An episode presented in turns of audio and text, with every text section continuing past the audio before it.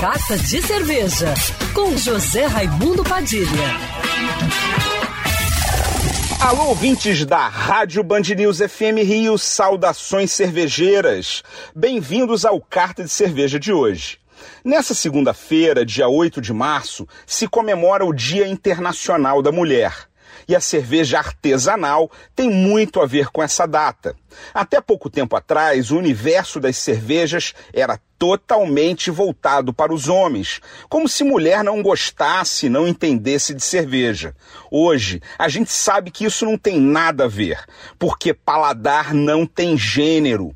Depois que um mundo de novos estilos de cerveja, com sabores e aromas que nós desconhecíamos por completo, mostrou que cerveja é muito mais do que aquele líquido amarelo palha sem vocação gastronômica, as mulheres entraram de sola no consumo, na produção, na gestão, no serviço e na educação cervejeira.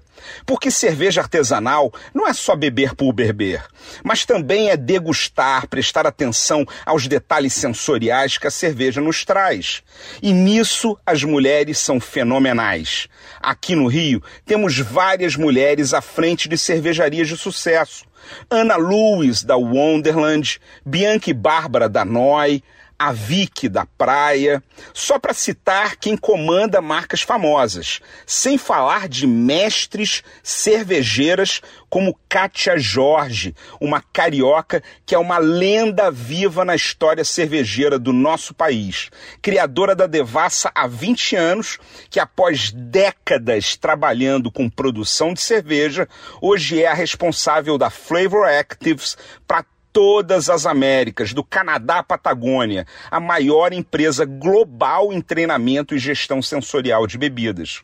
Eu poderia passar o dia falando de mulheres que são feras na cerveja, mas vou encerrar com uma frase de autor desconhecido que transmite tudo o que eu penso. Quem acha que mulher não entende de cerveja, não entende de cerveja e nem de mulher. Feliz 8 de março para todas vocês. Saudações cervejeiras e para me seguir no Instagram você já sabe, arroba Padilha Sommelier. Quer ouvir essa coluna novamente? É só procurar nas plataformas de streaming de áudio. Conheça mais dos podcasts da Band News FM Rio.